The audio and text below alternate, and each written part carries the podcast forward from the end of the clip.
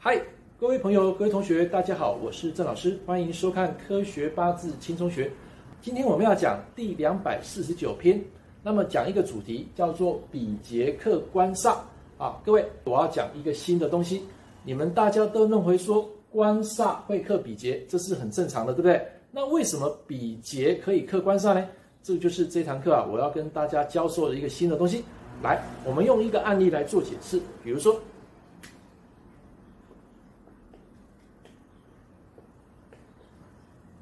好，请同学比较一下这两个到底有什么不一样？有，有很大的差别。我们说乙木是阴的，对不对？戊土是阳的，己土是阴的。那么在这个八字里面，假设啊，假设哦，假设乙木是官煞。好，戊己土是比劫。好哦，可能是一个比肩，一个劫财，我们不管。我们现在要讲这个观念来。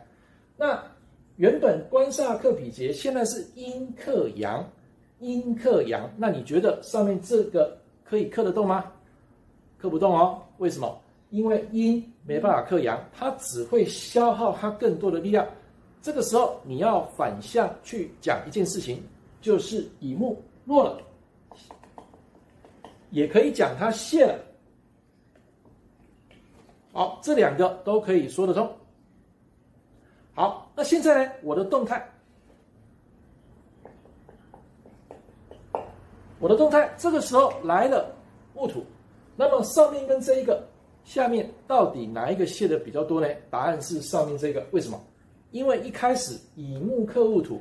现在来一个戊土，两个都是阳的，那么对这个乙木来讲，本来是官煞克比劫，现在变成了官煞的力量强过于比劫，也就是说，这个官煞它会反向约束，克到这个乙木。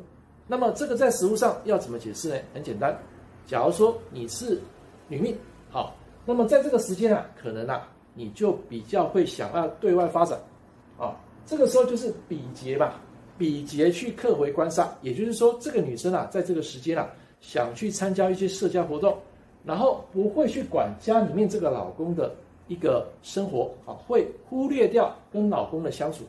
好，那下面这个呢，一样是泄，可是他泄的没有上面这个多，因为他一开始去克一个阴的，现在跑去克一个阳的，那么也可以讲说官煞克回比劫，对不对？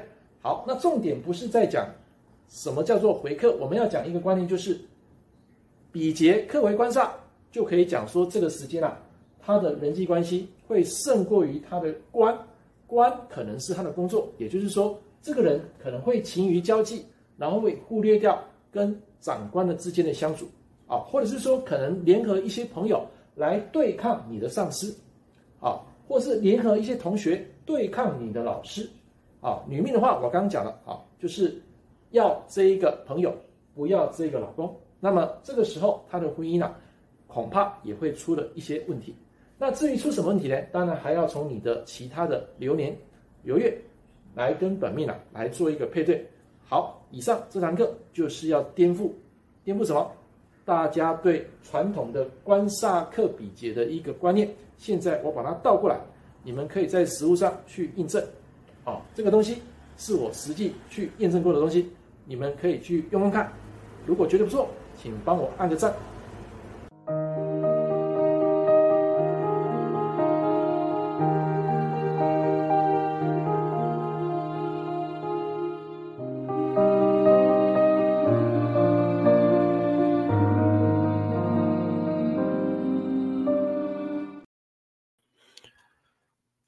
各位朋友、各位同学，大家早安啊！各位有刚刚看到那一个影片吗？刚看到这个啊动态回报啊，发现它已经两年了啊，对不起，三年了，三年了啊！三年前录了这个影片啊，到现在已经有一千多天哈、来，那个孙宁早安啊，你要不要上来跟老师一起直播互动啊？如果要的话，我下面 po 一个链接给你哈、你直接点那个链接就可以进来。啊，刚刚那个影片啊，其实，呃，早上我今天五点半就起床，然后在动态回顾啊，就看到这个影片，啊，那这个也是我昨天批到一个客户的一个感悟，完全准确。我最近呃批的蛮多客户，这种爸爸妈妈带他小孩子的命盘来到我的店，并不是小孩子来，很多情况下哈，你们会碰到那种哦、呃、私底下代问的啊、呃，我们可以说是偷问的。Hello，那个孙宁早安，有听到吗？有有。刚刚起床吗？对。好，跟你说啊，啊，我五点半就起来了，就在起来准备，所以我是声音啊比较不会那么暗沉。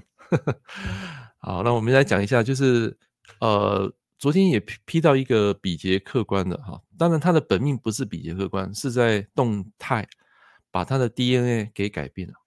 好，各位在现场的想不想听？想听的话，我先解释一下，然后等一下再来进入我们今天的课程。就是你们刚刚看到那个比劫客官啊。一定会有很多人会吐槽我，他说：“老师啊，什么叫比劫客官啊？我只听过官煞克比劫。”来，想听的啊、请按帮我按个九九九。现场只有两个人啊，另外一个人就按个九九九吧。啊，那个孙女，你想听吗？什么叫做比劫客官煞？嗯，没有听过嘛，对不对？对。哎，没听过，好好来，那我们来讲一下哈。想睡觉没关系，等一下再回去补眠就好。就我昨天呢、啊，也是差不多十二点半才睡啊，但是睡着就很轻松啊，很愉悦啊，因为有睡饱啊，其实就还 OK。来，你们自己做笔记哈。比劫克观煞在所谓的那个时辰啊，或者是说在五行来讲，它就是一种能量的一种反数反制啊，啊，能量的一种反制啊，什么意思呢？比如说我们讲木克土嘛。假如说木克土是木比较强的时候，那这个时候呢，木一定可以克土啊，这个土一定会会崩的啊。那要看季节，假设这个木又是生在这个春天啊，那木强土弱，这个时候呢，假设这个木它是比劫啊官煞啊，然后这个土是比劫，那么就会形成官煞大于比劫啊，就是你们正常所看到的。但是有一种我们在算。力量的时候呢，有时候会这样，比如说它地支是有一个丑土哦，亥水，然后再来亥水丑土，那这个时候它的力量呢，它是均等的，两个丑去克两个亥，好，两个丑就是两个阴的两分，亥水也是两分，所以就二减二啊，他们的力量是均衡。可是因为你要看这个月令，嗯，啊，这个月令很重要，这个月令的话就是你要看这个丑土，啊，丑土是不是在立春前的十八日啊，这边加一个前，立春前十八日。那如果有的话，一般来讲，这个丑土的力量它是会比较强。换句话说，我们在算力量的时候，虽然是两分减两分，可是依照我们的地支的阴阳的强弱，我们还是要论断丑土的力量稍微胜过于这个亥水力量强一点。好，那换句话说，假设这个人他是官煞克比劫，就是本命是一个官煞克比劫，然后他是一个癸水啊，癸日主。OK，癸日主的话呢，这个丑土就是他的七煞嘛。好，那两个七煞来克制他的比劫，基本上 这样的人啊，如果是二减二是零分，就是如果一练，我试试看，请你换一种问法。喂，怎么我的 Siri Siri 跑出来啊？等一下，我把它关掉哈。我吓一跳，我说我的 Siri 怎么跑出来？来，就说两个丑土，两个亥是二减二嘛。但是实际上在论断月令的时候，我们实际上还是要谈说这个人的纪律啊，会大过于朋友的关系。换句话说，就是说，呃，他的人啊比较会守纪律啊，七十二人比较果决，比较守纪律。但是如果今天今天的动态来一个亥啊，那这个就不一样了。好，然后流年流月再来一个亥，哇，那这个土的力量啊，它就会减弱，就会变成水的力量，水的力量好会大过于这个土的力量，好，那这个时候呢，就会形成什么？形成一个叫做官呃官呃比劫啊，比劫的力量大于官煞啊。我们刚刚是讲官煞跟比劫是 balance 嘛，那事实上官煞的力量还是会强过于比劫一点，那代表说这个人啊，他会比较。呃，重视朋友之间的一个互动啊，但是他也会比较守法一点。但是如果今天呢，他的力量是比劫大于官杀的时候，就不一样了。啊，一般这种如果力量哈，假设是二减二是平衡的话，他会跟同学之间会有一个良性的互动啊，就是如果是小朋友读书的人，他会有一个互动。但如果他的力量，比如说这个丑土改成虚土啊，或是改成辰土，那这个时候他的力量就会变成三大于二。三大于二的话，这个人可能是一个要不要啊，就是说可能在学校里面啊会检举啊那个同学不不好的行为，因为他是用官嘛，官来压制比劫，就是你如果犯了错，我就禀告老师，然后就是请你去罚站啊什么之类的啊，就是有点像我们现在的检举达人啊。啊，但是小朋友是谈说是要不要这样子，但如果是力量均等，这个人就不会啊，他会比较守纪律。但是如果有一天在某一个动态大运流年，这个水的力量大于土的时候呢，这个人就会变得他原本的本性，就是改变他原本的 DNA。那这个时候呢，就会形成比劫破官煞。好，那至于比劫破官煞的时辰类象，刚刚你们有看到那个影片嘛？那个是之前在三年前录制的。哦，想一想这个时间啊，过得蛮快的。好，所以你们可以去参考之前那个影片。那比劫破官煞呢，我简单讲哈，你们自己做笔记哈。比劫破官煞的人，啊，第一个来讲，如果是男命，他会哦不太喜欢生育，啊，对生小孩这方面呢比较没有什么兴趣。啊，第二个，这个人可能啊他会比较不听话，比较叛逆。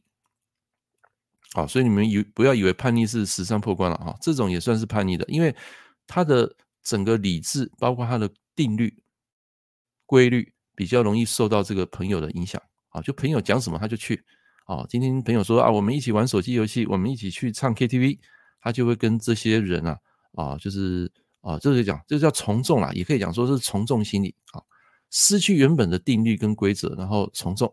好，第三个你们自己写哈，从众，从众心理。好，这是一般啊比较常见的那项，对生育啊小孩啊就没有兴趣，然后就喜欢跟同学玩啊，违叛背叛长长官哈，背叛老师，然后从众心理就是喜欢交朋友，好，喜欢参加社团啊，到处跟人家晃，然后怎么样呢？第四个，他的功课啊，学生时代他的功课会一落千丈，功课会不好啊，你们自己抄哈，这个都是我实务上所遇到的，好，所以你们不要以为啊只有哦。定律就是官煞克比劫这些铁律哈，没有哈，这个有时候比劫它会大于官煞的，那就要看你的八字 DNA 怎么跑。好，这是讲男命的，啊，那如果是女命的话呢，啊，这个女生啊要小心啊，如果你结了婚的话，这个女生可能会红杏出墙，啊，红杏出墙就是说她可能会到处去上课啦，去参加一些团体活动，好，那一般可能也会认识一些男生，啊，会容易有外遇。啊，但是这种外遇呢，只是容易昙花一现，因为那个是动态的运带来的。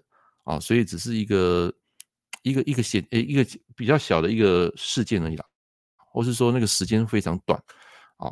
那第三个啊，也代表说，呃，这个观煞克比呃比劫克观煞会比较倾向于就是说他去交朋友社交，社交也是啊，红杏出墙可能是外面认识男生，那社交就是会到处去上课啊，会跟人家打成一片。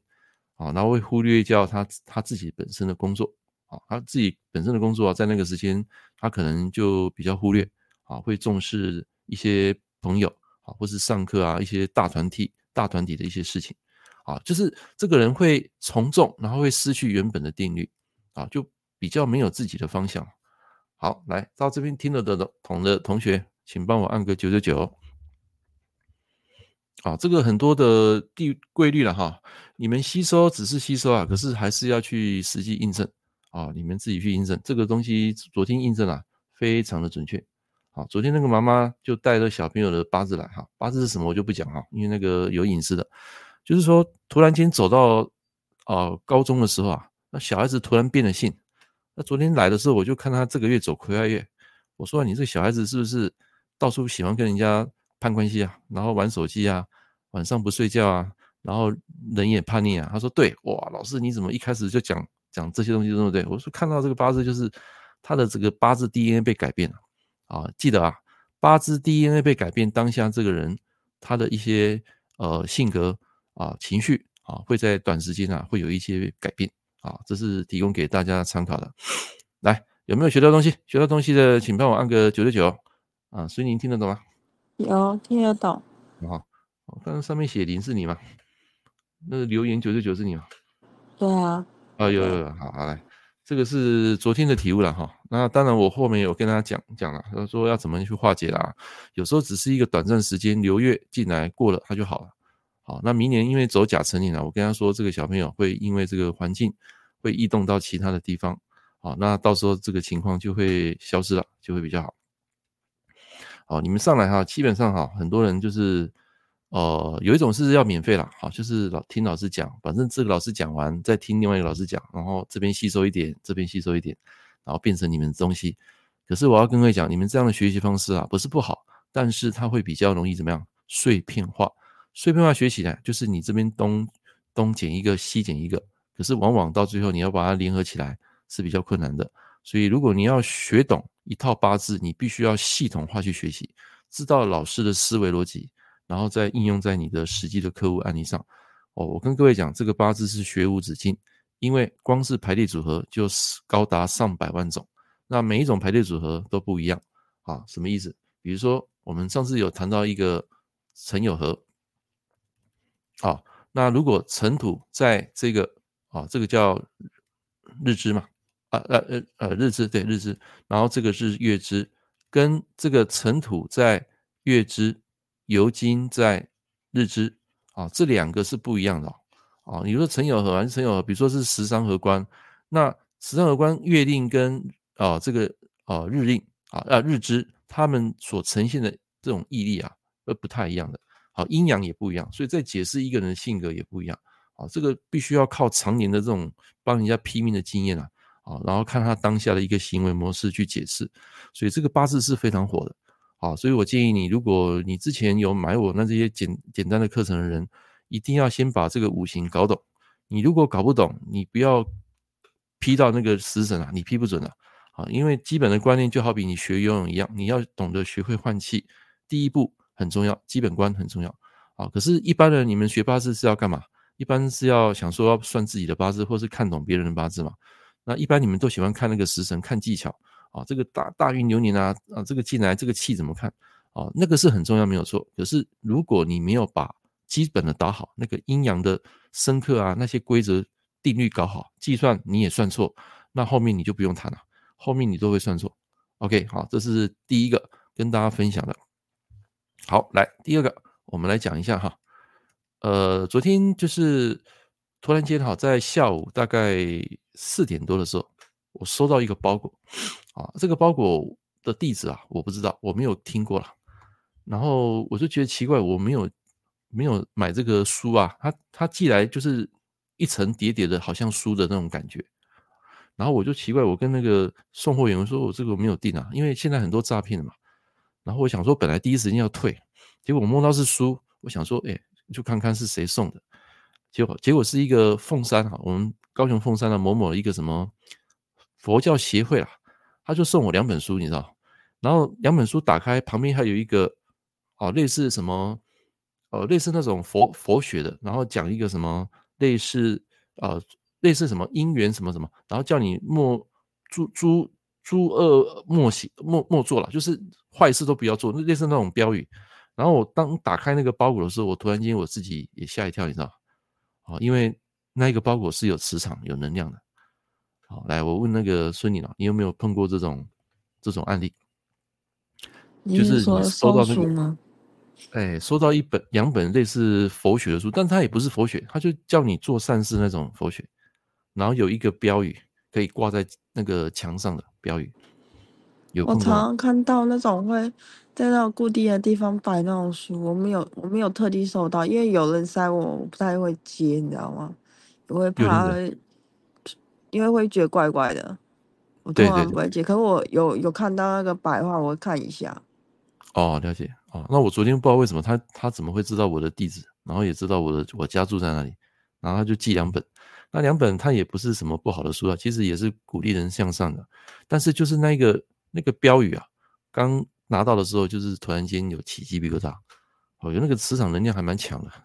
好，所以我不知道他们用意是什么。后来我去上网查这个。呃，教会，哎，其实他还算蛮正统了，哦，啊，只是说跟大家讲，有时候你会有一种，呃，拿到一种比较能量磁场比较强的，啊，是你没办法去预测的东西，啊，当然如果是有帮助人，我是觉得 OK 啊。如果是比比较属于散发那种广告式的，我可能就会丢掉了啊，这对我没有用。好，那今天的第一个主题啊，就是跟大家讲留意高我给你的提示。呃，这个高我给你提示，就是说我当我收到那本书，我感觉它好像是请我去做这个直播里面啊，去帮助人提升更好的一个哦心灵成长啊，包括在八字学也好，或者说个人的啊心理层面也好。其实他好像是请我来做这些功德，我我感觉是这样子，好，所以你会发现，其实我做了一个礼拜的六点直播，啊，来，我问各位啊，六点直播对你们来讲，爬起来这件事情会不会很痛苦？六点为了看我的直播，六点爬起来，来，你会觉得很痛苦的，请按一；你会觉得很享受的，请按二。来，请大家回答，你按个一或二就可以。啊，你觉得很痛苦，为了听郑老师我学习啊，我要跟他学习，然后就六点痛苦很爬起来来听我的这个直播，跟你觉得六点起来享受这个直播的，你请按二。好，来我们看一下啊，这边同学的回答。哇，钟景你按二，Evan C 按二，L U O 哦，你终于出啊，按三哦，阿丽基玛写啊，痛苦，然后又既期待又兴奋是这样。来，你你你上来好了，我感觉你立马加醋意啊！有时候我看你的回复哈，我有时候看了也想也想笑，你知道？来，你你上来上来，我想想听听你的声音，听你的声音就可以听声辨人，知道你大概是什么个个性的，自然听到了。可是你前几天没有上来啊？啊，OK OK，好，来废话少说，就是有时候你在你的生活中啊，你要留意啊，你的高我会给你一些提示。好，那这提示有包括警示。啊，警示就是说，你这阵子你可能做错什么事，他会提醒你。啊，他会用一个书啊，或者说可能一个人来提示你最近啊，尽量避免做一些事情。啊，或是说你应该帮助人做什么事情。啊，这个高我只有在你不再纠结的当下，你的脑筋是属于比较平静空白的情况下，他会给你一个提示。比如说你当下你很忙，你很累，又纠结某一件事情。那这个高我它就不会出来，高我就是灵感，你们自己写上啊。高我就是灵感啊，当下的灵感它会给你啊。比如说你在洗澡的时候，你突然间放空，在那个时间啊，你会有一个特别强烈的灵感。当你那个强烈灵感呢，你就赶快把那一个啊，把那个啊你想到的东西赶快记下来，因为你只要没有记下来，这个灵感它会稍纵即逝啊，可能过了几几分钟他就忘了，甚至一瞬间下一秒他就忘了。所以为什么上次我跟大家分享，你们去饭店啊，都会看到会有那种便条纸，然后便条纸旁边会有一一支笔，为什么他要做这个动作啊？来，各位知道吗？来，我现在请那个孙英来，你来啊分享一下，为什么在饭店会有一个便条纸跟一支笔？坏，就是要让，喂，哎听到吗？喂，有听到吗？哎，所以你你这个麦克风没有声音了，断掉了。啊，那个 L U O，你说，比如莫名其妙进来这里，什么叫莫名其妙？一定是高我吸引你来的，要不然那么多直播老师，为什么你要选我进来啊？就是一种高我啊，可能有有问题，没关系。来，我先讲哈，这个就是很简单，这个是从国外流行来的，就是他为什么要放便条纸跟一支笔？因为有时候你进入这个饭店，突然间你脑袋。平静放空的时候呢，会有一个连接，一个一个灵感，然后当下的灵感呢，你就可以用这个笔跟纸啊，当下把它记下来。喂，Hello，那个孙宁有听到声音吗？喂，孙宁有有有有，我刚刚卡住了，哦、想说你哦，卡住了哦，那没关系，再我再邀你进来就好。来，你觉得为什么饭店会会去摆这样的一个设施？就是意见调查表啊，比如说你有一些意见或是一些事，就是一些事情的时候，然后你可以放在那边，他会他会提供你一个管道写在那边嘛。比如说你对于饭店有什么问题或是一些意见，我要嗯，刚我要传的，怎么奇怪，然后好像听不到，这样。哦，是是，OK，好。那一般写意见是一种，一种是当你当下有灵感，他会希望说你马上用笔跟纸记下来。即使只是一小段话，它也值得，因为光是那一段的话就可以启发你现在所经历的问题，然后从这段话去解决你当下的问题。来，各位认同的，认同的话，你帮我按个一一一，让我知道一下。好，是留下暗号的。什么叫留下暗号？你写的贡献我听了不？来，你上来跟跟我们聊聊天啊，不要害羞啊。我看你留言都很幽默，应该你的人应该是演活泼的啊。好，那这下面还写一个哈哈。OK OK，所以留意啊，你生活中有一些呃环境啊，或是说一个一本书。啊，或是一个电视剧，可能会提示一句话给你的警示。好像我昨天在看一本那个销售的书啊，里面就有一段哦，给提供给我的高我，我又突然间想到一个十神真相。那至于是什么十神真相呢？明天我会解说。好，这边先卖个关子哈，要不然全部讲完我就没什么直播可以讲了。好，OK OK，好，这是今天的第一个主题，就是时常把你的脑袋放空，不要去纠结。那怎么不纠结呢？来，请你们抄一下哈。昨天我不是讲说有四个不纠结吗？来，今天我再补充一个，如何不再纠结？啊，第五个补充。昨天我们讲四个嘛，对不对？啊，想象你的终点站，然后你的指南针，然后第三个是呃，那个叫什么？看好你的金丝雀。第四个找到你的白衬衫。来，第第五个，请你们补上，不再纠结的第五个最好的方法。就是活在当下啊，当下就是那一刻，你专注在当下那一刻，你不要去想其他的事情。哦，你们都很喜欢算命啊，想说未来十年大运怎么样，对不对？这个是可以看，但是有时候你看到你不好的，或是听到一个老师跟你说啊，未来十年我是一个衰运，那你就会留下一个啊负能量在你的大脑里面，潜意识哦，它会不断升值在你大脑里面。所以像这种哈，一般。我们尽可能给对方一个好的方向啊，比如说你看到他未来十年可能没有那么好，可是你可以给他用神，教他从食衣住行跟个性啊怎么样去 balance 去平衡，而不是一开始切入说啊，你这个未来十年就 Q 嘎嘎不好啊，不是，我们不会这样子讲，因为往往你这样子讲，当事人他会留下一个阴霾啊，他会留下阴影的啊，他回到家或是可能在未来这十年当中，他会把你所讲的话。啊，升值在大大脑里面，这个这个现象哈，这个印象他很难去去除，好，所以这个有时候你们在当命理师帮人家解惑的时候，尽可能不要去提到这些比较对他未来不利的事情。当然我们要诚实讲没有错，可是你可以换个思维讲，换个方式来讲，好，这个讲话的艺术是很重要的。还有就是你被人家算命的那个人，哦，你要记得一句话，你的命运啊，我跟你讲，有百分之九十五是掌握在你手上。百分之九十五的意念是保掌握在你手上，所以千万不要把命运啊交给其他人，包括命理师也是一样。好，我们命理师的功用只有一个，就是解决你当下的问题。当下记得啊，把这两个字圈起来。只有把你当下问题解决，你才有可能更好的未来。你当下这个问题都没解决，你要看到未来这个事件啊，你会觉得会很迷茫，你会觉得恐惧，会害怕啊，人们。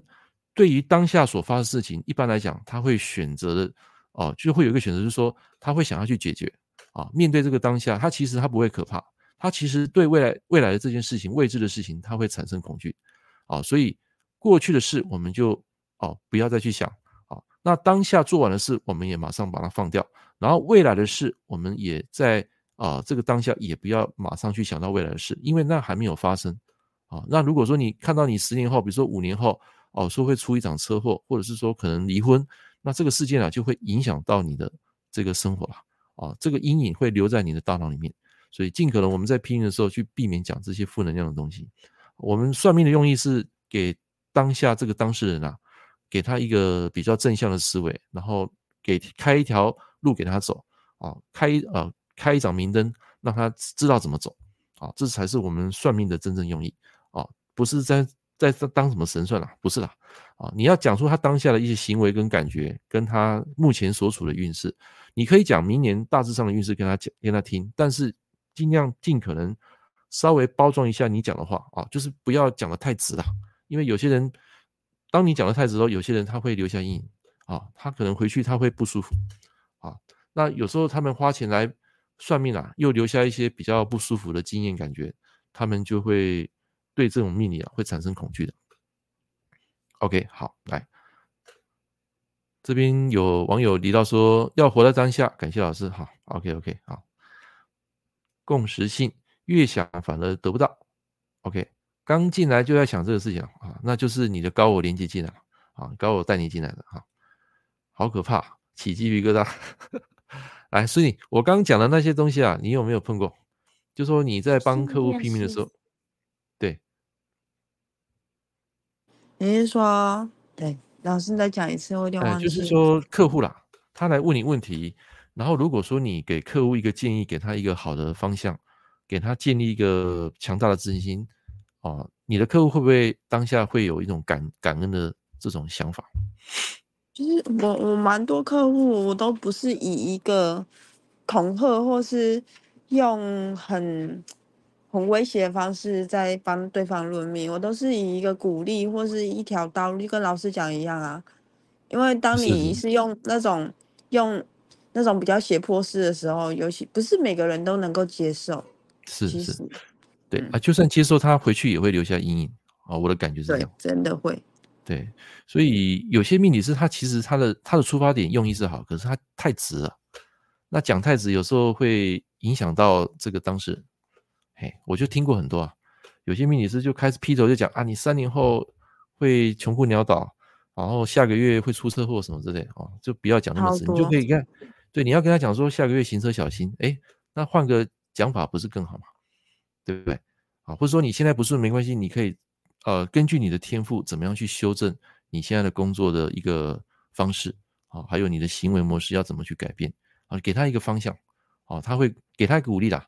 那有些人，有些人是要当头棒喝的。有时候他鼓励他，他没有用啊，因为这个人当下就是要给他当头棒喝啊。当头棒喝不是说去讲那些坏事，不是的，就是从他的个性去讲他的一些缺点，然后请他怎么去利用环境，利用他的生活去改变。好，所以这个孙女呢，你可能在这一行啊，啊，跟我是理念是一样，是纯粹想要帮人啊，不是要当什么神算的啊，神算只是一时。后面怎么样帮人家解用神，这才是真正的算命用意。好，对啊，因为我是这么觉得啊。因为如果你你讲求一个神算啊，你不帮人家解决问题，你是一个命理师，你只是跟他讲你的路怎么走会比较平坦嘛，而、啊、不是让人家说啊，你走同样走同样的路，然后让他走的跌跌撞撞，摔得痛要命，不是这样啊，一定是。他要走同样的路，但是我们走怎么让过程变舒服？怎么让他在这个过程中学到东西，对不对？对对对，这很重要。对，在我的书啊，你们有看吗？那个孙女，你有买我的书吗？在最近的这本白色的这本，最后我不是有写一个结语吗？嗯，好可爱呀、哦！在那个可爱，什么好可爱？我我家讲我家小孩，他在旁边。哦，你家小孩哦，OK OK，我在旁边啊。哦，你小孩在旁边是吧？喂，对啊，他在旁边一直傻笑。Okay, okay. 哦，我在哄他。OK，四八八页，四百八十八页啊，在那个这本书的四百，我不是有写一个标题？比起当神算，我更在乎心理建设。有看到这个吗？哦，这个是很重要，因为一般的命理师啊，比较会想要以命理的角度，然后讲真话。可是我觉得你还是要修饰一下。啊，因为有些人他，呃，很难去接受有一些未来的一些可能会发生的一些不好的事情啊，他会留下阴影啊，这是我的一个心得了哈，跟大家分享。好，LVC，你说有些命理师使用恐吓来批八字，就会带来阴影，搞不好还会自杀。是啊，这我曾经碰过啊，啊，就是他跟他说他活不过三年，活不过四十岁，然后他当下就回去之后开始产生恐惧。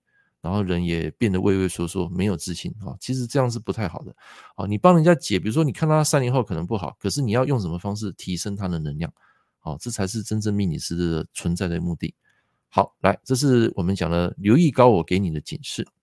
来，第二个我们要讲就是财泄食伤，如何回避网络的美人关啊？这是今天的主题。来，现在我打开我的 PPT，好，我们把这个放大。来，请你们看一下啊，在上面 PPT 啊，我有写几个重点：财泄食伤，第一个就是真心换绝情，然后第二个就是赚钱会很辛苦啊，不是赚不到钱，可是赚到过赚钱的过程中，这个人会感到很累。那第三个就是留意美人关，这个是指男命。第四个，请不要纵欲过度，这个也是指男命啊。那当然，如果如果你是谈消费、玩游戏，这个也不要太过于哦沉迷。好，你们自己写上啊，不要太过于沉迷。来，那我们先来讲第一个，你们会觉得说，老师啊，什么叫做财泄食伤啊？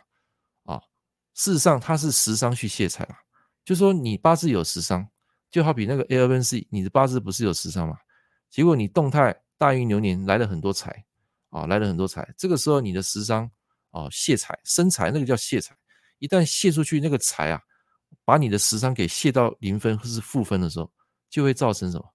你在当下你所做的那件事情是来消耗你的，或是说你现在没有女朋友，结果你在网络上在那个月啊碰到一个女生，然后她对你很好，可问题是你看到自己的八字是很多财，在当下你的大运流年流月都是财，那你本命只有一颗食伤，这个时候你要小心，这个女生搞不好是来骗你钱的。好那你可能会，你的食伤会因为这个女生啊，啊魂牵梦萦，当下会被被他给控制，啊，这个就是财泄食伤，啊，这个在实物上我们碰过，啊，有碰过，啊，那如果是谈事业赚钱，他会问你说，老师啊，我的动态大运流年不是多一颗财吗？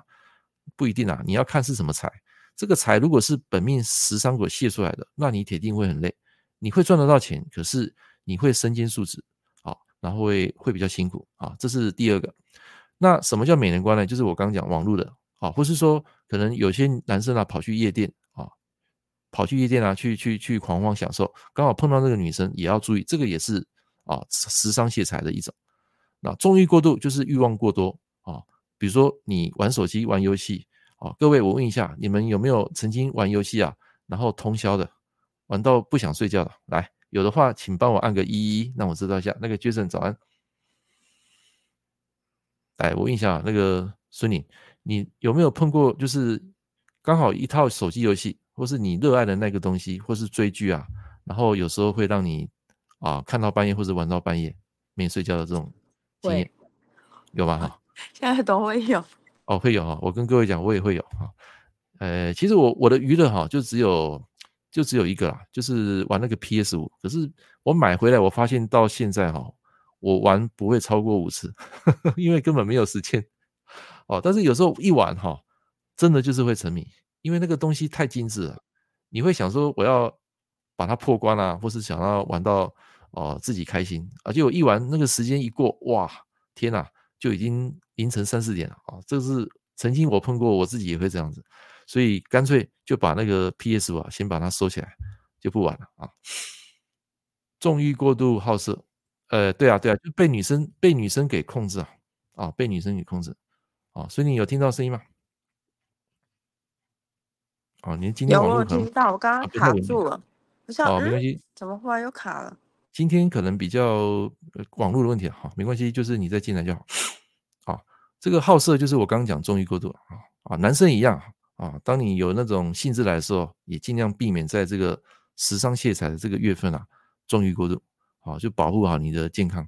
假设这个来泄你的是食伤啊，又是水的话，那更要小心啊啊！不是，就是你的本命是有水的，好，更要小心，因为水代表男生的这个泌尿系统，啊，泌尿系统也可能就是说你纵欲过度啊，会伤害一些射物腺啊，啊，或是说尿道发炎啊，啊，这一点要特别注意。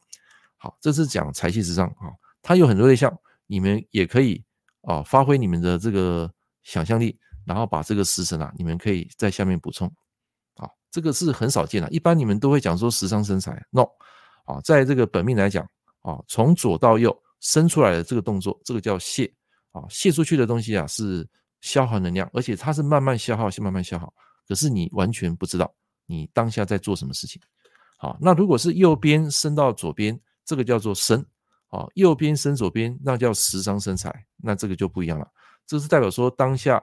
在那个时间，你有一个起心动念想要去做，然后会带动这个能量，这个能量呢可以带来财运，带来感情，啊，带来一个行动力，啊，这个跟我们刚刚讲的左边生给右边啊，这是不一样的。左边生右边，你们自己写，这个叫这个叫泄，啊，泄是慢慢一种消耗能量。那克的话是当下你会有很有感觉，好，这两个是完全不一样的一个层次。来到这边听得懂的同学，帮我按个八八八，让我知道一下。好，这是今天第二个主题。好，所以我们说英雄难过美年关啊，也是指这个财泄食伤啊啊，财气食伤就是你时伤去泄财啦，被女生给控制了啊，就是你会晕船啊，那个意思啊。啊，OK，啊，那个孙宁，你有呃还有没有想到其他的类项？应该你没有碰过这种财气食伤嘛，比较少嘛。财气食伤比较少啊。对，一般都是时伤生产。但是我有听过我的客户，就是有类似，就是他就是我这个我可以讲吗？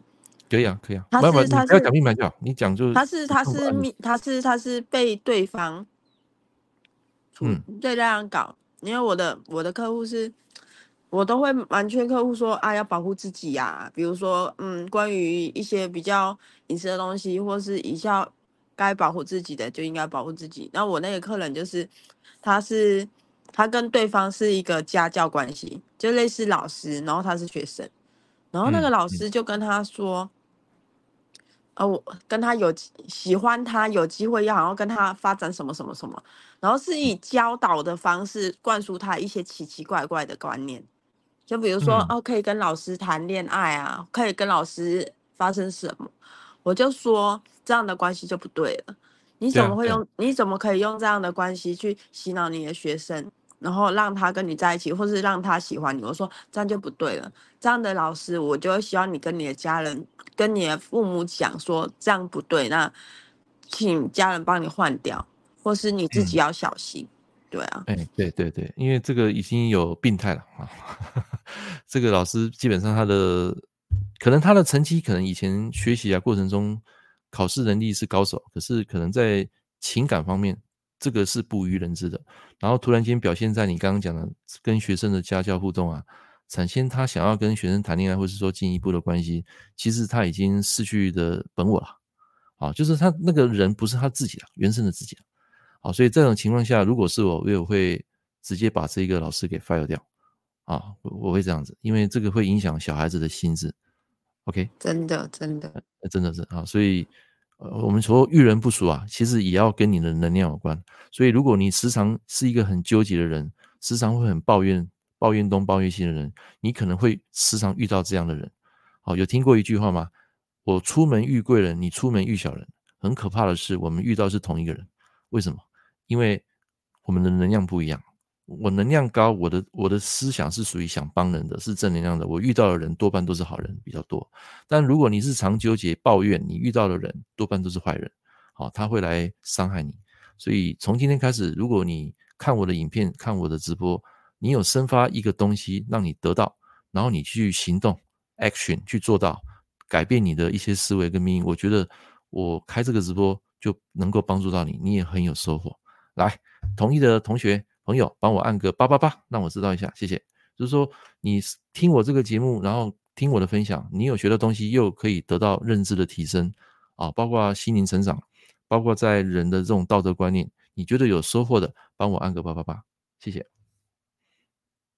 啊，其实我开这直播啊，也不是说我要做什么招生啊，没有啦，招生只有上一次啦，就是十一月十一号那个什么双十一，我拿一个小课程出来啊，然后特价而已啦。啊，啊其他时间啊，我不会去做这种哦，这个我的课程销售，因为你们看，如果看久了，包括我每天发的文章，其实呃，如果有缘，你们就会找上我啊，我不会去主动说啊，老你们来当我学生啊，不会啊，我是这样的人。OK OK，好，来，那我们看一下同学的回复哈，谢谢钟景，好，谢谢 LNC，好，来，那最后一个呢，要跟大家来分享今天的读书会，我们昨天是讲易经，稍微讲一些内容嘛。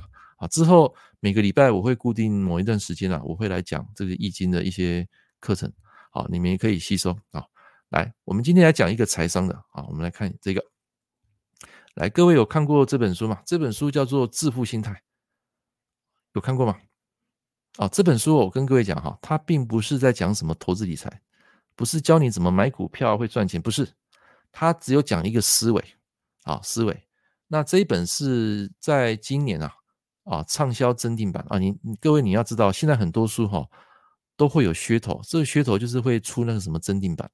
好像我之前跟大家分享，有一本叫《科学断八字》，它就出了四版，从二零一三年吧，我记得是二零一三年到现在二零二三年，在十年当中，它出了四版。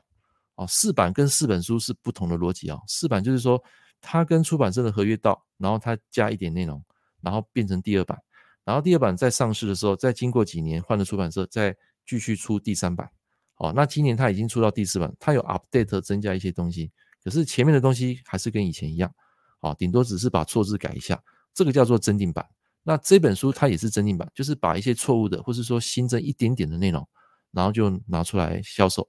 那这本书，哦，我我我是没有买第一版，我是直接买这个第二版。那第二版它比较特别，就是说，来各位，你有没有看到在这一个画面？哦，这本书的画面有没有看到有一块钱啊？啊，有看到吗？啊，所以你有看到吗？这本书就是。哎，你们有看到画面吗？有，我有看到。呃，画面不是左下角这本书有有一个一块钱台币一块钱在在左下角吗？有，有看到。有哈。现在很多噱头是这样，你们现在如果去外面买那个什么啊、呃，谢老师谢元吉老师的那种农民呃农民历啦，开运民历啦，或是说那个张维忠的，他们现在书哈都会有一个包装，就是他会送你一块，或是送什么东西，什么开运的什么哦，这种很多啊，那种很多人买。哦啊，所以这个是一种呃行销的方式，但是我要讲的不是这个啊，我要讲就是我读完这本书的一些重点心得跟大家分享。这本书不是教你投资理财，它是讲一个思维，然后你们看完之后有没有生发出你们自己的想法？好，来，我们先来看第一个哈，来，这个是我那时候从书里面把它截取出来的。他说，花钱向别人炫耀自己有多有钱。是最快让自己越来越没有钱的方法，啊，最快的捷径了。好，你们认同吗？来，认同的帮我按个一。像有些人哈，他会在社群媒体刻意去展现他自己多厉害、多有钱。其实这个是啊，让自己最快越来越没钱的一个方式啊，尽可能不要去炫炫富了。好，因为很多人都会仇富的，他会觉得说，你干嘛有钱还要表现出来啊？他不一定会炫耀他的财富，他可能他会。啊，看到他这个人穿名牌啦，或是说买一台豪车啦，住豪宅啦，啊，这种方式也算啊。所以这个我们讲说财不露白啊，这一点很重要。来，第二点，总共有五点了哈，你们可以做个笔记哈。有钱跟保有财富的定义不同，许多人出现糟糕的理财策略，都是源自于不懂两者之间的差别。就是呃，拥有现金跟拥有财富是不一样的。财富是一种资产，财富也包括你。你你身边的所有的东呃那些东西，比如说像房地产、你的黄金啊、你的保险啊，包括有价证券，这些加起来才是你真正的所有财富。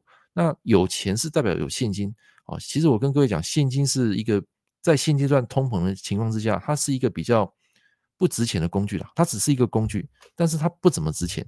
它就是钞票嘛，钞票是用来实现你的目标跟梦想的一个过程，所以。有些人他会担心钱花了就没了，或是说钱不好赚这件事情。其实这些东西都是负能量。你要想啊，这个钱，比如说我做一个线上课程，然后我投入在一个线上课程的平台，然后这个平台一年要跟你收三万块台币啊。假设三万块台币，有点类似说你在外面租房子房租啦，然后那个房东给你收取那个房租费一样的意思。只不过我们把这个事业挪到线上啊，挪到网络。然后可能一年就缴个三万块，来，我问各位啊，如果你觉得三万块对你来讲，你要花这个钱，你会花不下的。就是说你，你做一个课程，然后你做课程是要把课程销售出去嘛，但是它必须要放在一个平台，那这个平台一年的收费是台币三万块。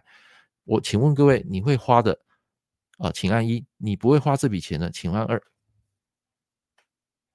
来，你会花这笔钱的，请按一；你不会花的，请按二。大陆很多人这样做，那炫富啊，很多啊，很多啊。哎呀，那个我我我觉得有钱是要低调的哈，啊，财不露白。来，我问一下孙女，呃，如果是你，你今天有一个线上课程，然后你想把这个线上课程 PO 上网络，然后去让学生获得成果，然后同时你也可以获得一些啊，就是收入。那但是这个收入之前，他必须要付一笔成本，就是线上的费用三万块，你会付这笔钱吗？你是说就是上架吗？上架付三万块这样？对，就是一个平台，一个线上教学平台啦。那你把你的课程整个 PO 在上面了，然后但是他要收取那个那个线上费，还是会啊？会嘛？哈，就必要的，哎，必要的，哎，来，我都会嘛哈，大家都会嘛哈。来，这个我跟你讲哈，这个不是花钱哦，这个是投资，这是你的资产哎，你知道吗？线上平台就是我只要一年当中我只要有回收。我跟你讲，几乎都会超过了，一定会超过。你付那个三万块只是一个成本，所以你要把这个成本当做是一种投资啊，要稍微换一下你的你的脑袋财商，就说你不要以为它是花钱，其实我跟各位讲，网络上很多工具都需要花钱，你们知道吗？我现在在做的直播这个东西，这个平台叫 StreamYard，它每个月啊每个月它都要付一笔费用啊，费用就是啊就是它可以同时在三个平台直播。的一个费用，好，那有些人他可能看到他就不想花，他可能就用啊这个免费就好，哎，你们知道吗？这一套的软件哈，它一个月可以享有二十一小时免费的直播啊，但是它的功能就减少很多啊，比如说它的啊这个事后的回放功能限制你可能只能几个小时啊，还有就是说它会有一个鸭子，他们的平台的鸭子在右上角那个 mark 会显示在上面，啊，那这个。基本上它好很多了，我上面可以放我自己 mark，有没有看到？右上角就是我的 mark，然后我一个月我要可能付十块美金给他，十块美金的话，以现在来换算台币大概是三百多啊，大概三百二、三百三。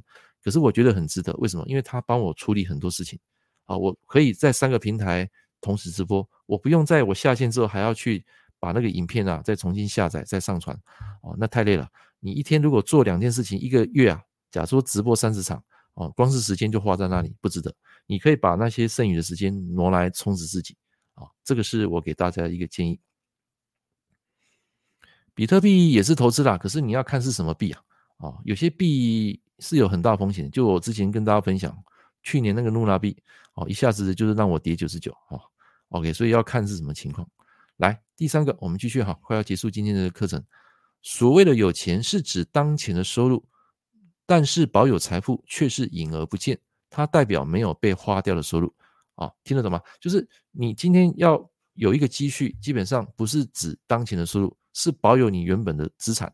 你的资产可能是你的房地产啊，包括你你的那个啊厂房设备、你的事业的设备，包括网络的线上事业，这些都是你的资产啊，包括你买的股票、你的黄金啊，这些保值的东西，包括著作权啊，像我出书。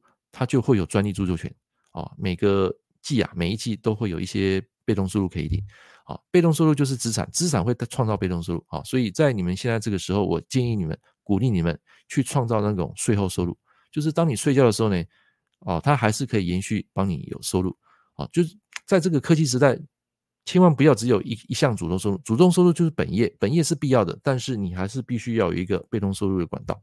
好，当你有一天生病了，突然间生病不能工作，那这笔被动收入就可以支撑你的生活。所以，呃，我建议大家哈，你一定要有一个财务安全区。什么叫财务安全区呢？就是当你不能工作，或是你想要去旅游的时候，你可能有半年到一年的一个哦财务安全，可以帮你 cover 掉你现在的一个没有工作、没有收入一个一个一个一个情况。啊，那这种如果你有把它存起来，第一步就是存钱了，这一步很重要，你一定要有第一桶金。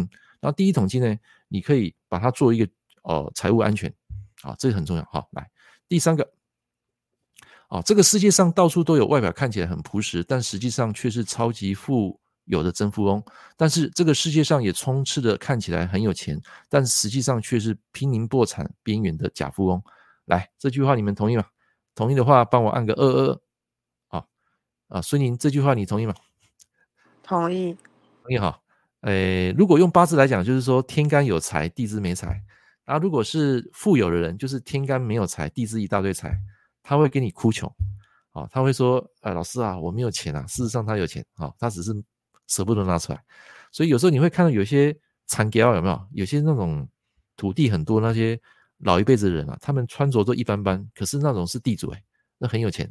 那有一种你看他身呃身穿那种西装笔挺的人，事实上他是负债累累。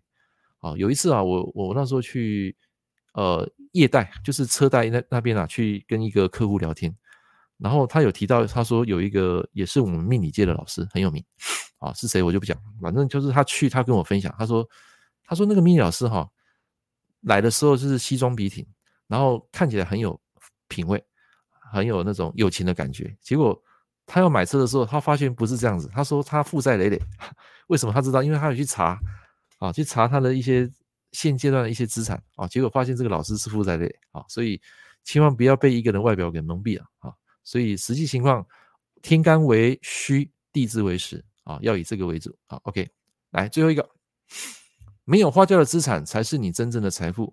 代表说存钱买进资产，因为现金存款在你死后一分也带不走啊！就是你要把这个钱当做工具啦，去创造这个钱的价值。你可以去哦投资某一项的事业领域，你也可以买书来学习，去增强你的知识啊。这个大脑就是你的财商，即财商即思维模式。所以你如果要投资，往你的大脑投资啊。像我一个礼拜我都会买买很多书，然后回来我就会学习。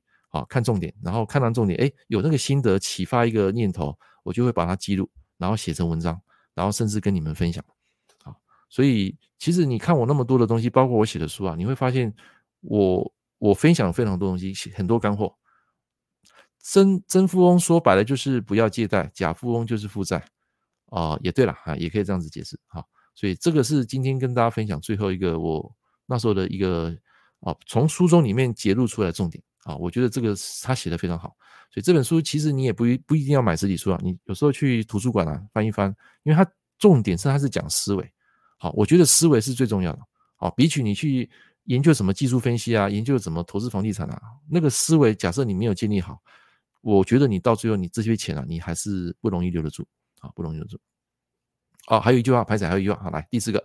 如果不去活用它的话，这些钱就不能称作财富，因为现金或钞票会随着通货膨胀变得一文不值。就是你要去啊，这如何用钱啊，创造财富，就是我上次跟大家分享的啊，创富、首富、用富、传富。